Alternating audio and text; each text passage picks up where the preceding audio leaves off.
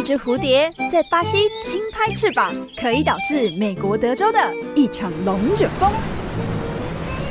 你的一个笑声，可以拯救全宇宙的烦闷情绪。解决你的无聊枯燥，午安生活为你的辛劳开药单，药效两小时。周一到周六中午十一点到一点，跟着一志一起解闷舒压救地球。持续锁定频道全国广播 FM 一零六点一，在每周一到周六中午十一点到一点的午安生活节目，我是一志，大家午安。开工了，大家有做好收心操吗？昨天晚上其实呃，应该讲到昨天一整天哦，都在做收心操，就是人家早说要吃饭啦，说要早打牌呀、什么一律拒绝。我这样就是要在家好好的休息，在家睡了一整天，然后顺便把这个时差调好。什么时差？就是。要准备上班的时差，毕竟过年每天都睡到自然醒了，这个时间要调回来，其实说真的有点难。今天在路上，就上班的路上，看到很多人都已经在做那个开工拜拜嘛，放鞭炮啊，很多人都在今天开工嘛，对不对？我有朋友竟然是下礼拜一才要上班，那昨天在跟我讲说出来吃饭呐，我说你不要闹了好不好？我要上班，你说哦。你是明天呢？啊，我下礼拜一才上班，哇塞，气死！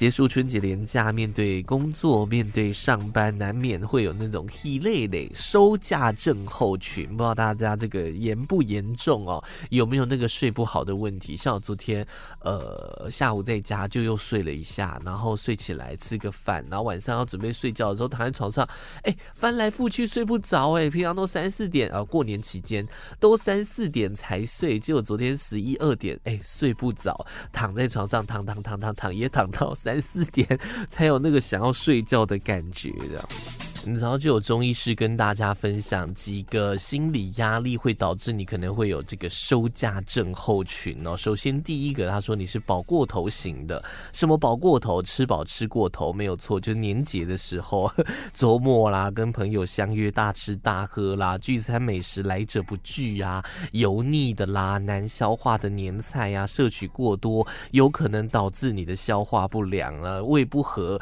而这个卧不安哦，所以可能会睡。不好，扰乱你的心神。除了吃过头、饱过头之外，还有一个就是忙过头，就是工作非常的繁重，到假日依然疲惫倦怠，收假时就会容易失眠。尤其是要开工前一天晚上，你可能心里就是在盘算着说：哦，我明天上班要处理什么事，处理什么事？哦，我这个隔了呃六七天没上班，我什么事情要需要马上第一时间要处理的，联络客户还是干嘛的，可能就会有这个紧张的感觉。另外一个就。就是玩过头啊，这个跟好友啪啪照啊，每天打牌到天明啊，我玩扑克牌、打麻将都是嘛，然后因此到了晚上精神还是很亢奋，然后还睡不着觉。中医师来说，有一个过头型，就是问过头，也有可能会导致你的这个这个压力非常的大哦。就是包括像是呃亲戚的关心问候难以招架，可能就会导致你会有一些呃失眠、情绪郁闷呐、口干舌燥啊、疲惫倦怠的这些问题了。大的这个年节过得怎么样？我觉得我过得蛮废的，就是每天如果没有人找的话，就在家看《后宫甄嬛传》的马拉松，然后不然就看《琅琊榜》的马拉松，然后其实也没有追什么剧。我过年期间有追什么新的剧吗？哎，还真的没有。我就想说 YouTube 打开，哎，那个《后宫甄嬛传》《琅琊榜》都在播，那就看一下，而且是很精彩的。哇，那个《后宫甄嬛传》可能也有播个七八轮哦。今天好。好像是不是还在播哈？包括《琅琊榜》也是，我大概同一个桥段就已经看了三四次了。就是 你知道马拉松不是一直重播吗？我打开想说，哦，这里我看过了耶！哦，这么快又一乱过去了是吗？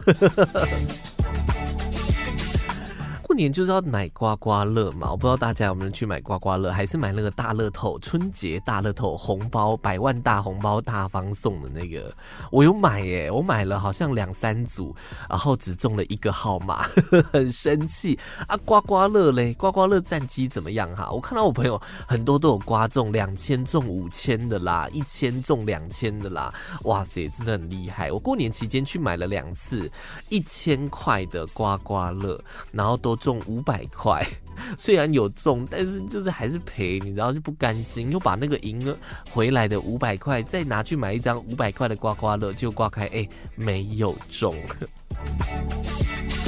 而且不止刮刮乐没中，连打牌都输。哎呦，真的是今年的财运好像真的很不好哎，怎么会这样？打了好多天，然后又包了好几包红包出去的那种感觉，大输钱。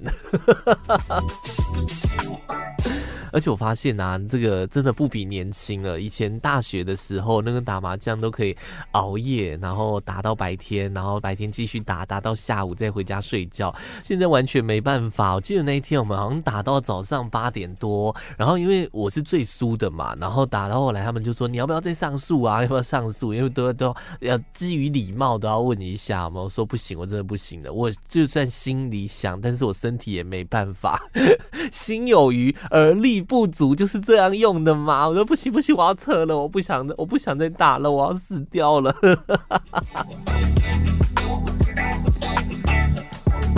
有时候那个运气哦，就是来的若有似无，你知道？像我们同桌有个女生，她大概我们那天打了三将吧，她前两将大输哦，输了好几千块哦，就在最后一将。整个给他赔回来，哎，赔回来，最后他还倒赢了一两千呢。我想说，太屌了吧？怎么有办法？就是你的亏是这样子来的。他说以后哦，跟他打麻将一定要三将起跳，前两将是负责输，后面那一将要负责赔回来。好了，这个过年期间，我们可能会玩一个这个呃打个牌，玩个麻将，玩个扑克牌，射龙门或者玩妞妞什么的，但是这都属于过过年的事情了。现在开工之后，还是要跟大家讲，就是小赌怡情啊，不要这个玩太大哈。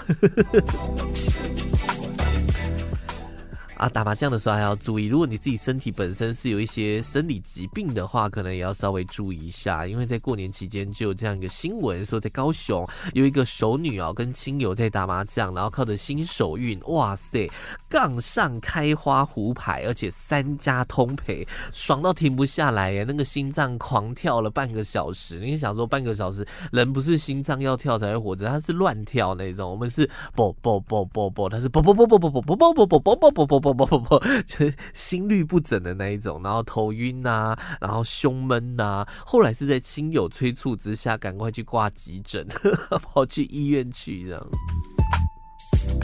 好，所以如果你这个本身身体有呃一些小疾病、小状况的哈，这个还是要小心，多加留意一点呐哈。昨天是收心日，也是一年一度的西洋情人节，不知道大家是怎么度过的呢？有情人的你，哎，是去外面约会呢，还是去吃大餐，或者说跑去水云端呢？呃，没有情人的你，跟我一样是在家里面好好的收心，还是你有去外面哎闪瞎自己的双眼吗？昨天晚上，其实我原本想去看电影，然后就在问我朋友说：“哎，要不要去看电影啊？晚上就是反正无聊，在家也是无聊嘛。”他跟我讲说：“我不想要再出门了，我今天出门一整天，被闪到眼睛都快瞎掉了。”我说：“哦，哎，对耶，今天是情人节耶。”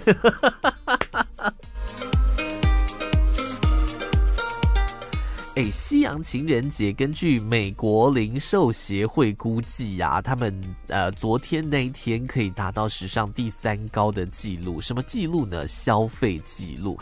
不止过节的人多了，也因为物价飙涨的关系，尤其是外食费用比起去年大增了百分之五点二，包括一些糖果啦、巧克力呀、啊、都涨价啦。所以呃，情人节如果想要过得浪漫的话，荷包可能会大失血。我是不知道大家，我不我每。国是这样大涨的情况，台湾呢？哎，我不知道，因为我也没有去买巧克力。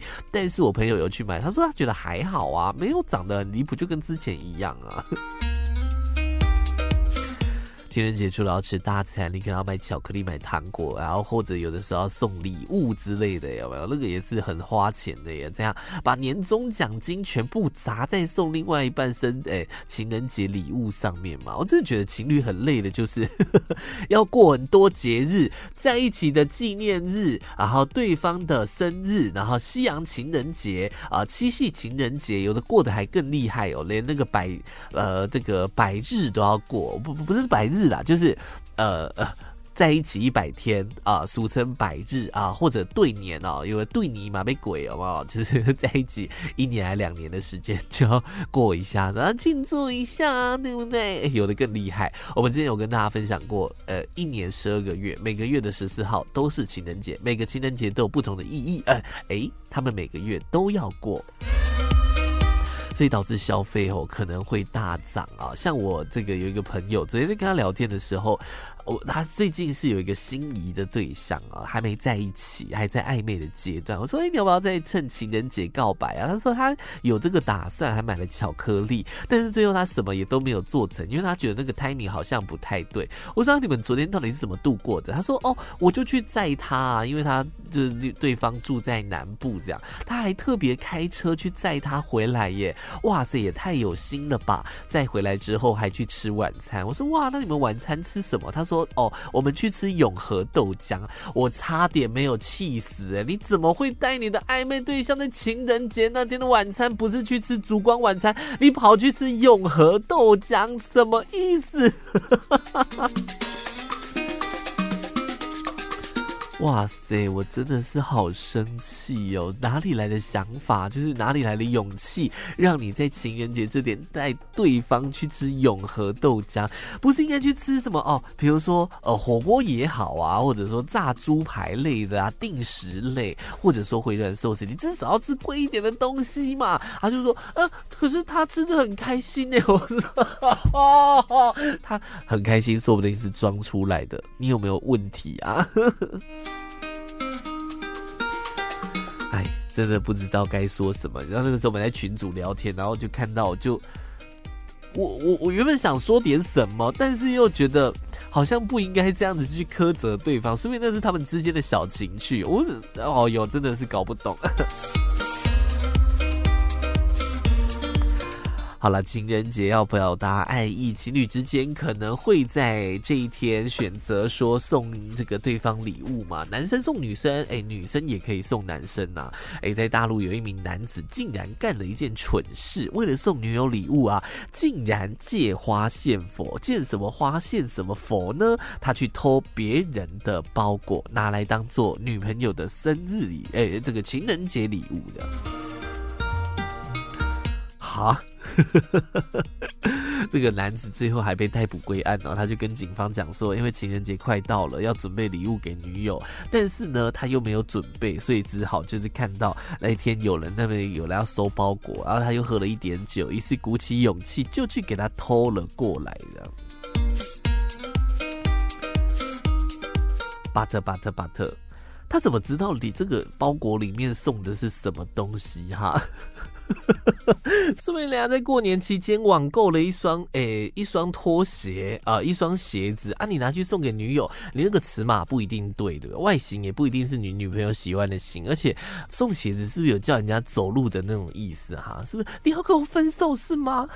哎、或者人家就是网购了一个时钟，哎、送钟送礼送时钟很不好呢，会被骂死吧？超级莫名其妙，哎、欸，结果你看这个去偷人家包裹，不仅礼物没送成，也把自己送进大牢里面去。好险那个包裹里面的东西不是什么奇奇怪怪的，不然到时候还被女友误会，哎、对不对？为了爱，你愿意冒险到什么程度呢？你愿意为了你的爱付出多少呢？像是我们之前有跟大家分享过嘛，有一个男生为了爱啊，竟然假扮成女朋友帮他进去考场代考，结果最后呢，因为长得太不像女生了，被监考官给抓包的故事哦。我觉得这个就很令人感动，这种男生就是可以直接嫁了嘛，对不对？为了爱还愿意假扮女装，而且是在那种民风很保守的印度地区，哇，这个真的是很令人感动，对不对？另外一个为了爱你可以做到什么程度的，发生在美国。美国有一名男子呢，为了和女朋友共度情人节，他竟然逃狱了。没有错哟，他真的逃狱了，就是从监狱里面跑出去。这也是一个旧新闻啦，这个也有几年的时间了。然后呢，他们他是一个亚利桑那州的拘留中心，有一个呃叫做乔瑟夫的男子，为了要出去跟女朋友约会，竟然在下午放风之后呢失去踪影。他翻了两面的栅栏，然后又翻了一个铁丝网，跑到距离他的那个拘留中心十六公里外的酒吧，为了跟他女朋友碰面，两个人可能筹划已久哦，可能在那个电的不是去探望的时候，为了讲电话嘛，他就讲说，那情人节那天我在酒吧等你啊之类的话。结果这个乔瑟夫真的就这样子干了，翻了围墙，然后爬过铁丝网跑过去。当然，在得知犯人逃跑之后，当局出动了很多的警力，包括警犬要去搜捕，在三个小时之后抓到了乔瑟夫，然后再把。他这个抓回去，当时候抓到的时候，他正在跟女朋友在酒吧里面谈情说爱，他不是在厕所，没有在厕所，他们纯粹就只是坐在酒吧里面谈情说爱。而且重点是啊，乔瑟夫，我们刚刚讲了翻了围墙，又翻了铁丝网，他其实有被刮伤哎，就是整个人一累累的那一种，不是说很厉害的翻出去，然后最后还要先把他送去治疗中心，治疗好之后再送回监狱去，知道吗？为了爱可以付出成这个样子，真的是蛮棒的，对不对？就是就是我会还是会觉得有点感动。为了我逃狱，耶，这这会感动吗？我觉得以女生来讲，应该会觉得，嗯啊，他真的啊，为了我做了这件事情，就做了这么危险的事情。好了，这是旧闻了。不过说回到现在，几天前是情人节嘛，然后呃，就是有情人的可能会想要跟情人出去约会啊，有对象的也想要在情人节约对方出去吃饭，吃个什么烛光晚餐呐、没有情人的可能就像我一样待在家里面哦。但你知道，在今年的呃情人节这段期间，年轻人好像没有那么急着谈甜蜜恋爱，而是忙着要来骂醒恋爱脑哦。在淘宝上面就有很多。这种服务在情人节的前一周开始，骂醒恋爱脑的这个订单数量比平常增加了超过三倍多。很多在贩售这个店呃骂醒恋爱脑的店主，就是说回复到手抽筋，而且更有这个店家透露啊，一个月的收入最多可以达到人民币四万元。哇塞，有够多！四万元大概是台币十七万左右一个月哦，就单单这一个月骂醒恋爱脑的这个服务，那这个到底是什么意思呢？骂醒恋爱脑就是他会，你给他这个资料啊，他会打过去啊，然后呢，这个呃，可能是一些姐妹们十八到二十、二十几岁的女性，然后希望帮自己的姐妹、闺蜜啊、朋友下单，希望这个客服可以从第三方公正的角度，呃，客观的角度去劝劝这些恋。爱脑发热的朋友的，呃，月收入最好，就我们刚刚讲的一个月可以赚到十七万左右，而且特别是逢过年过节的七夕啦、啊情人节啦，这个接到的订单数量会非常的大。有的时候看到那种恋爱脑就会很生气，你知道，像我们有朋友。最近也在恋爱脑，就他一直不承认他自己热恋，就是疯狂陷入喜欢对方的那个程度里面。然后两个明明就也还没在一起，他就一股脑的投进去。然后有时候他在跟我分享他跟他怎么样哎、他跟我讲什么哎、我跟他讲什么，他居然怎么样哎、我真的觉得很受不了，你知道吗？为什么要这样伤害一个单身的男子呢？为什么要这样伤害我呢？我就觉得很生气。像昨天啊他就跟我讲说，哎、我要去洗澡，准备要来睡觉了。我说你太早了吧，才十点多哎、你平常。样不都十一二点才去洗澡睡觉的吗？今天怎么那么早？他说：“哦，因为他现在正在洗澡啊，这样我就可以跟他同时一起洗澡，洗完澡再一起聊天，再一起睡觉。”我说：“你真的是够了！哎呦天哪，好想去淘宝下订单哦，把那个恋爱脑给他骂醒。我不知道他有没有在听节目。我讲我很烦，不要再跟我讲这些东西了，我没有要听。”嘴角微微笑，出门赚钞票，每天笑一笑，生活更美妙。午安生活益智，祝福您年年春，年年福，年年没差，各位出啊！我突然发现，我也是一个很会乱买东西的人呢，就是会失去理智的狂买乱买。今天早上才发现，会不会有点太慢了？都已经活了快三十年了。你知道我们在过年前就是尾声的时候，有去朋友家打牌，然后你知道打牌总是会想要吃一点细修啊，你知道，就一些零食、饼干、糖果类的。然后我们那个朋友就从他家里面挖出很多什么肉干呐、哦饼。饼干啦、士力架啦，然后一些小点心。其实我们吃到一个，我们觉得哇，惊为天人呢。它是好像是韩国的一个海苔，然后它是撒梅子粉口味的，就是它的梅子粉也不是说像咸酥鸡那种干梅薯条的梅子粉，它就是呃是甘梅口味，但是又跟那个咸酥鸡的甘梅不太像，它又偏甜一点点，然后吃起来就会很幸福的那种海苔。然后我们吃的大为惊为天。人，你知道吗？就吃了好几片，然后一边吃就在开始聊说：“哎，这个东西到底在哪里买的呢？”我们也想要买，就在家里面哦，自己放着，有的时候也可以拿来吃，这样。然后朋友就讲说，他是在那个酷澎上面买的，酷澎你知道吗？哦，我知道，我当然知道，我很久以前就已经在酷澎上面买买买。然后我就那一天结束回家之后，躺在床上开始狂翻狂找，那时候还哎打麻将打到一半，还拿出手机说等我一下哦，我先把那个海苔的封面再跟那标签品名都拍起来，这样回家找会比较方便。我当天晚上呢。当天晚上就先就是找到了那个海苔，加入了购物车，然后顺便问朋友，哎，你们有没有要一起订的？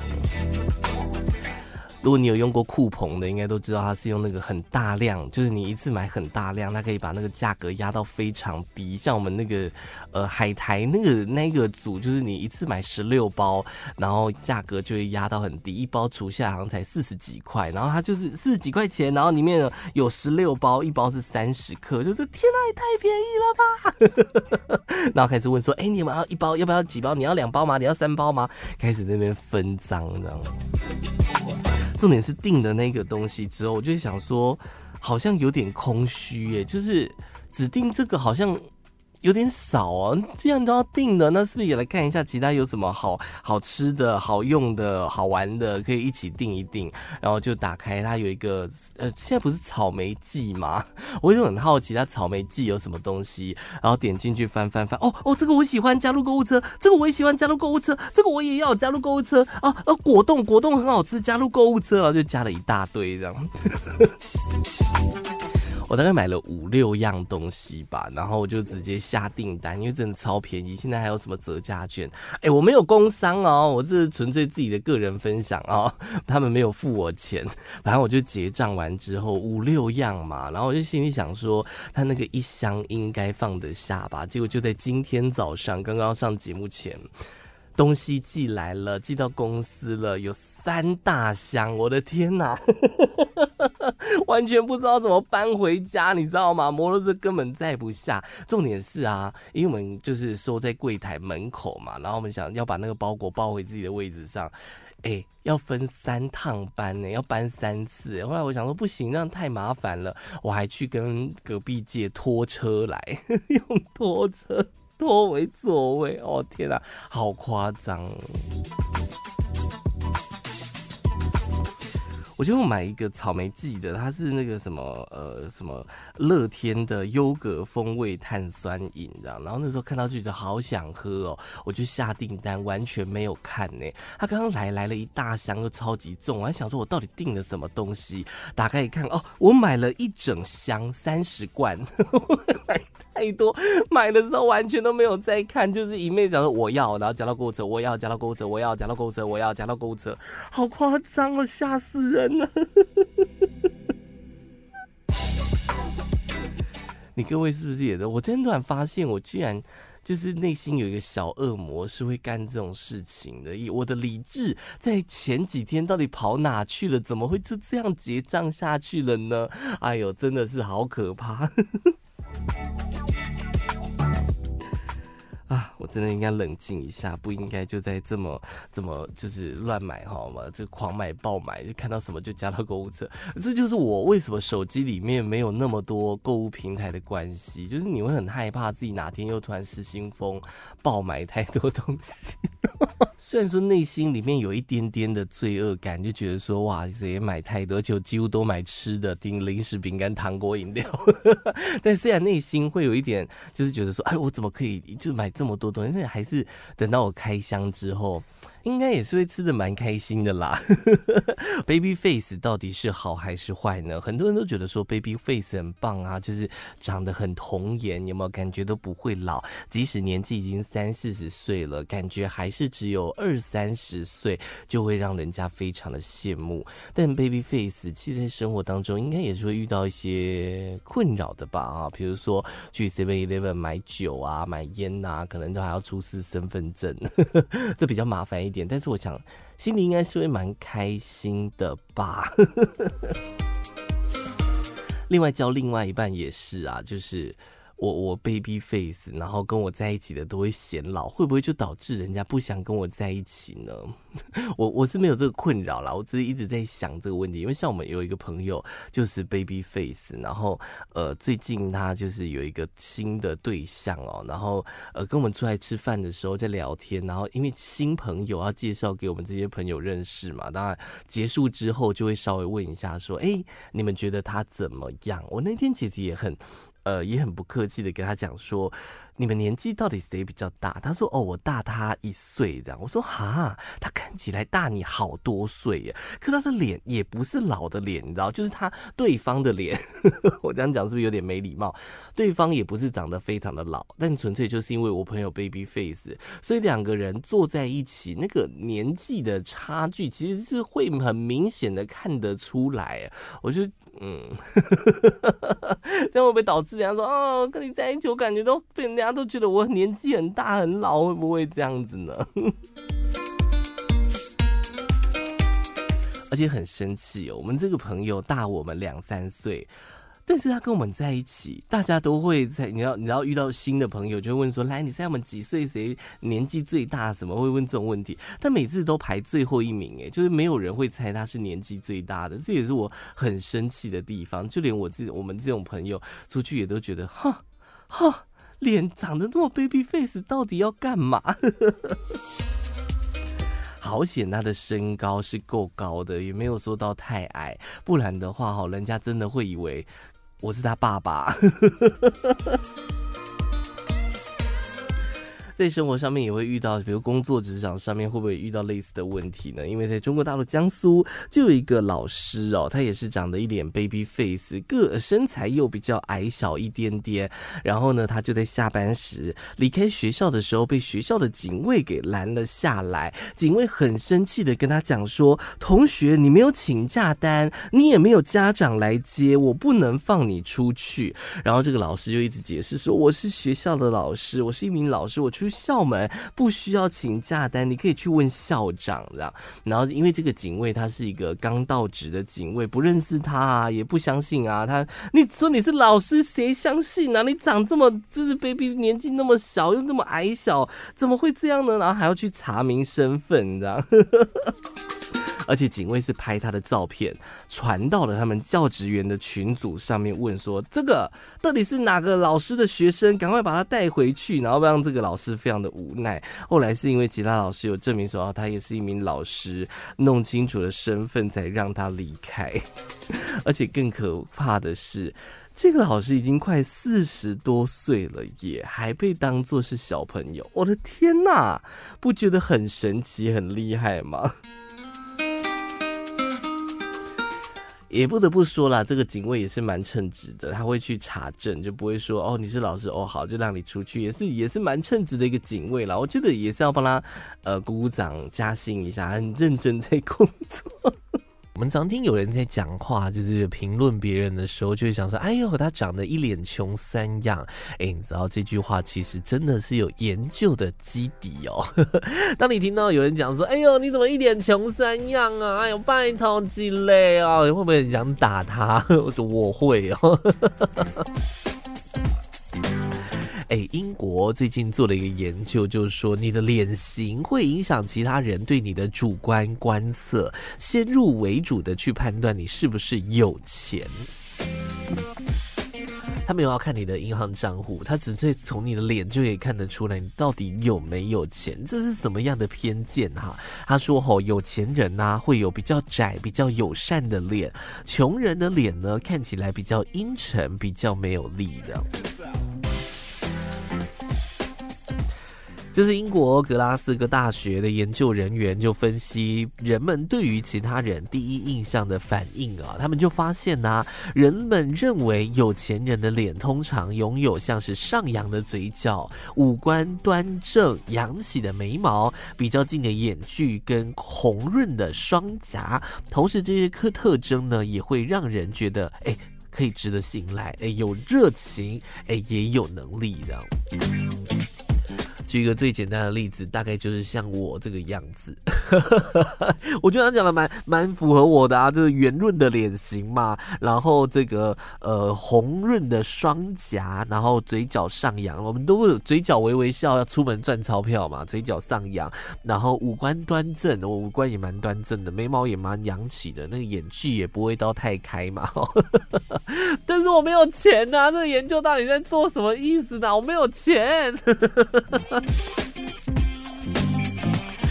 然后他又讲到说，被认为是穷人的脸啊，它的特征是，诶，眉毛下垂，下巴比较短，呃，嘴角是下垂的，肤色比较深，比较冷色调。这些特征呢，会让人觉得这些人不值得信任，冷漠，而且能力不足。我不知道大家是怎么看待这些就是刻板印象的哦。这个他们是做的研，他不是说这是绝对，而他讲的是人们会根据对方的脸型，他有这些特征的话。可能就会觉得他比较有钱，或者觉得他比较没有钱，这样。研究者就跟大家分享，他说脸部特征跟社会阶级的观念呐、或者说刻板印象息息相关。光是从肤色你就可以知道嘛，像是国外不是都会有这个白人主义至上啊，然后歧视黑人呐、歧视亚裔，歧视黄种人呐、其实从肤色就可以看到，或者说男女性别之间也是会有类似的这种。歧视的问题产生嘛，对不对？呃，所以就说脸部啊，包括你的肤色啊，整体会给人有不一样的这种刻板印象。单纯以貌取人，可能会给个人带来长期的这种后果。我们的刻板印象会去影响到我们看待其他人的这个看法。这个研究呢，他们是希望说可以找到一些打破偏见的方式啦，也不知道最后的结局到底是有没有办法所谓的呃，所谓改变啊。但是我就是想一件事情，就是呃，有钱的人嘴角会上扬，那那那那是不是应该往回推？他是不是因为他有钱嘴角才上扬啊？穷人就是因为没有钱嘴角才会下垂？不是有一个？类似的这种因果关系嘛，我要是很有钱，我嘴角也可以上扬到开到眼角了，对不对？哎呦，真的是运气差的人真的笑不出来。我跟你讲，就跟我过年的时候去刮刮乐，怎么刮怎么不过不中是一样的道理。你那个运气就不好了，你钱又没赚到，你怎么会开心呢？你没开心，嘴角就下垂啦。所以咋别人就会认为我们没有钱啊？这不是有一个因果关系的吗？所以人家讲说一脸倒霉样，好像真的起来有字哎，讲到那个脸圆圆的啊，就是呃脸圆圆的人很有钱的人，巴菲特应该算是一个代表人物吧哈，马斯克哎，这个脸也是蛮大的。以卡通来说，有人就整理了这个呃国民爸爸们的年收入，他们找来了包括野原广志啊、毛利小五郎啦、野比大雄啊，然后我小丸子的爸爸啦，还有这个面包超人的那个阿公啊，他们去比较了他们的年收入。现在这是一个很可爱的研究，现在没有任何的基础哦，他们就是透过动画里面呈现出来的这个角色设定。你知道野原广志蜡笔小新他爸年收入有多少嘛？大概六百万日币，然后像是毛利小五郎大概一千五百万日币，呃，小丸子的爸爸年收入大概四百万日币，也比大雄年收入大概六百万日币。你知道第一名是谁吗？第一名就是面包超人的那个阿公啊，那个脸很圆，有没有？然后鼻子啊、脸颊也都圆圆的啊，然后一个灰色的白头发的那个阿公。你知道他年收入有多少吗？多少日币？我们刚刚讲的都是几百万嘛，呃，最高的也就毛利小五郎有一千五百万，面包超人因阿公啊，呃，那个年收入有六亿五千万，也好像也突然印证到我们刚刚讲的啊、这个 有钱人的脸部特征。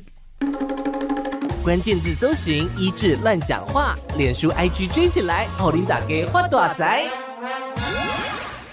我来玩生活，我是一志。现在养宠物的人口越来越多了，可能家里面可能都有小猫啊，有小狗啊，甚至也成为家庭的一部分哦。前一阵子在跟朋友聊天，就在聊到说，就是现在以台湾的法律来讲，这些猫狗这些宠物到现在还是被视为是一个物品，所以呃，可能有发生这个情侣吵架分开，猫给谁养，然后晶片打谁的名字，可是养养在别人那边会去告侵占。什么就是把这些猫狗宠物当做物品来做嗯定义，然后就在在讨论说，哎，这个法规是不是有点呃落后了？应该要与时俱进才对。其实，在新的一年开始，各个国家针对动物的法案有不同种类的这个更新。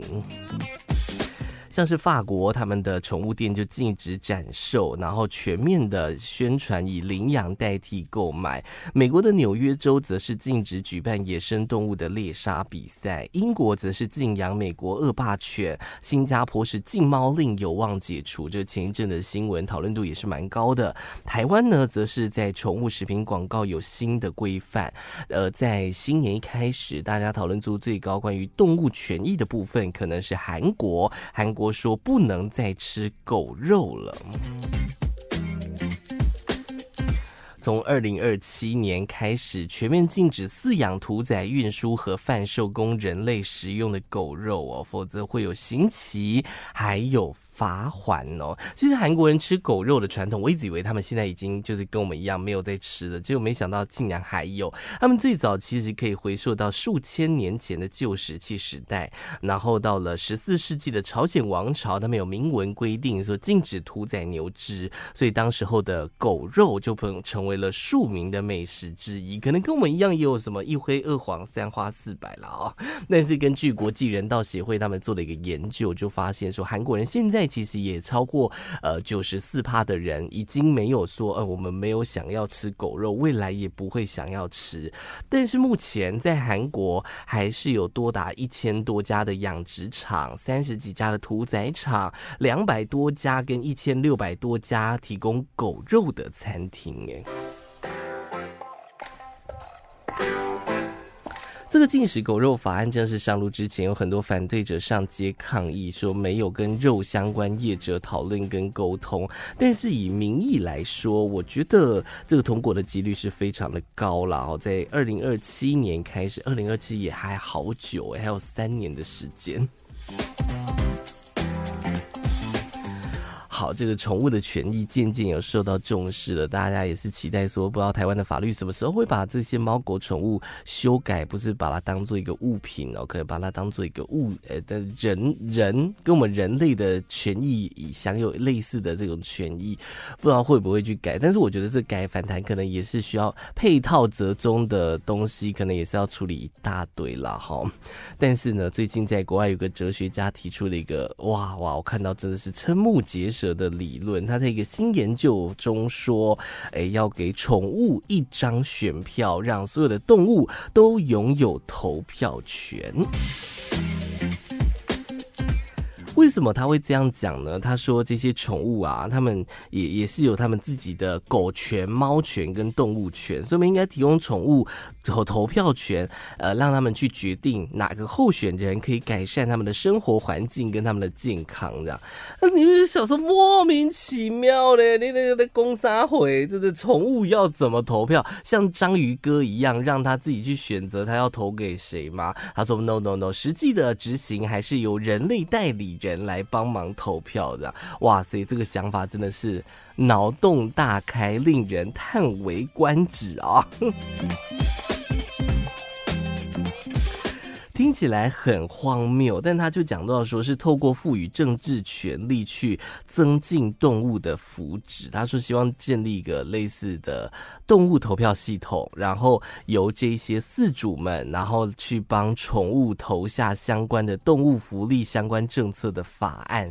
也不是说他就可以直接像我们一样哦，我要投柯文哲，我要投呃赖清德，我要投这个侯友谊，纯粹不是，他不是直接投候选人，他是投法案的部分。Check 理解上，其实我是稍微可以理解他的讲法，就是说，比如说今天有要通过一项法律啊，就有点类似公投，他就只否这些动物宠物的饲主可以去投票，是这样吗？还是说大家都可以投，只是这些宠物的代理人就在饲主们可以多一张票？但这是不是违反了公平投票的原则啊？我们不都说人人一票吗？人人平等吗？没有再分什么，你要有大学学历才可以投票啊？你要有什么？什么高中学历才可以投票？一个人就是一张票，不分高低贵贱、种族肤色，一个人就是一张票啊！怎么可以因为我多养了一只狗，就多一张票嘞？这样我室友他可以多六张票，欸，哎哎。你是怎么看的呢？我是觉得这个想法蛮 crazy 的，但是就某部分来说，也是可以掀起大家的讨论呢。因为某每大每件事情都是这样嘛，都一定有正反两面，各式各样不同种类的看法跟观点会提出来做讨论。他只是抛出一个议题，而让他去发酵一下，就是有点像让子弹飞的那种感觉。再让子弹飞会儿吧。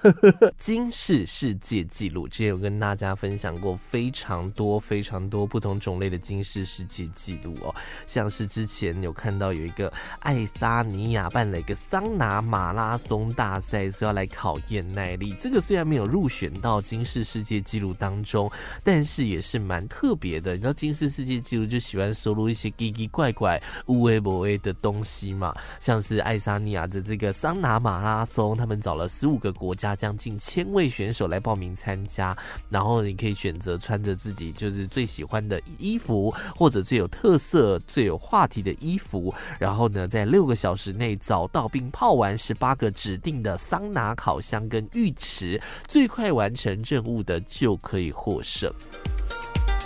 它有点像是那个。寻宝大赛 就是我给你一张城市的地图，在这个地图里面呢，我选了十八间这个指定的桑拿、烤箱跟泳池，然后你要这个按照地图去找寻，然后你要用走的，你不会搭乘任何的交通工具，马拉松嘛，跑马拉松的方式，然后最快把这十八个都泡完才算获胜的。每年都有不少参赛者参加，有不少人中途弃权，因为考验脚程、脚速，更考验你的健康跟耐冷热的程度。哇，真的是很厉害。除了刚刚讲到的这个泡桑拿马拉松大赛，我我主要是要跟大家讲金氏世界纪录了。就是我达成一个纪录之后呢，呃，请这个金氏世界纪录的这个呃呃记录员来现场帮我做检查，然后登录，或者说你在执行这个金氏世界纪录在挑战的过程当中，可以请他来判定嘛。像是之前跨年的时候，日本红白歌合大战，他们不是有挑战剑狱啊？呃，这个一百多人同时玩剑狱的。这个记录嘛，呃，像是呃，可能这样这种体能型的，比如说呃，跳绳跳多少下，然后拿到金丝世界记录，这可能就要现场观测。不然的话呢，有一些比较软性一点的，比如说搭什么建筑物啊，哦，这种就是事后再请他们来做检查就可以。你知道法国有一个四十七岁的男子，他最近要挑战金氏世界纪录，结果记录员一看都没看，就判定他失格，让他大叹说：“我花了八年的时间，你连看都没有看，就说我不合格，不可能。”他做了什么事呢？他用八年的时间，用了七十万根火柴跟二十三公斤的胶水，打造出一座七点一九公尺高的巴黎地标埃菲尔铁塔的模型，比目前市面上这个寄存的火柴模型都还要来得高，然后去申请了金氏世界纪录。呃，目前的金世世界纪录了，在他之前的记保持人是来自黎巴嫩的一位呃男子，他在两千零九年打造了一个将近七公尺高、六点五三公尺高的埃菲尔铁塔的模型。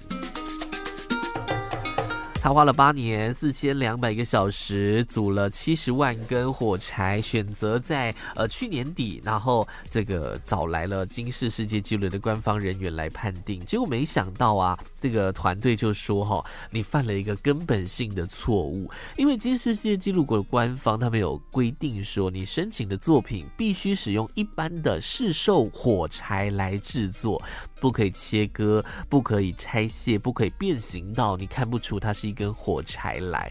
结果这个男子呢，在挑战这个金氏世界纪录的时候啊，他觉得一根根要把那个火柴头去除掉很麻烦，所以直接联络了火柴制造商，然后为他提供没有头的火柴十五公斤，这样让他可以直接来做搭建。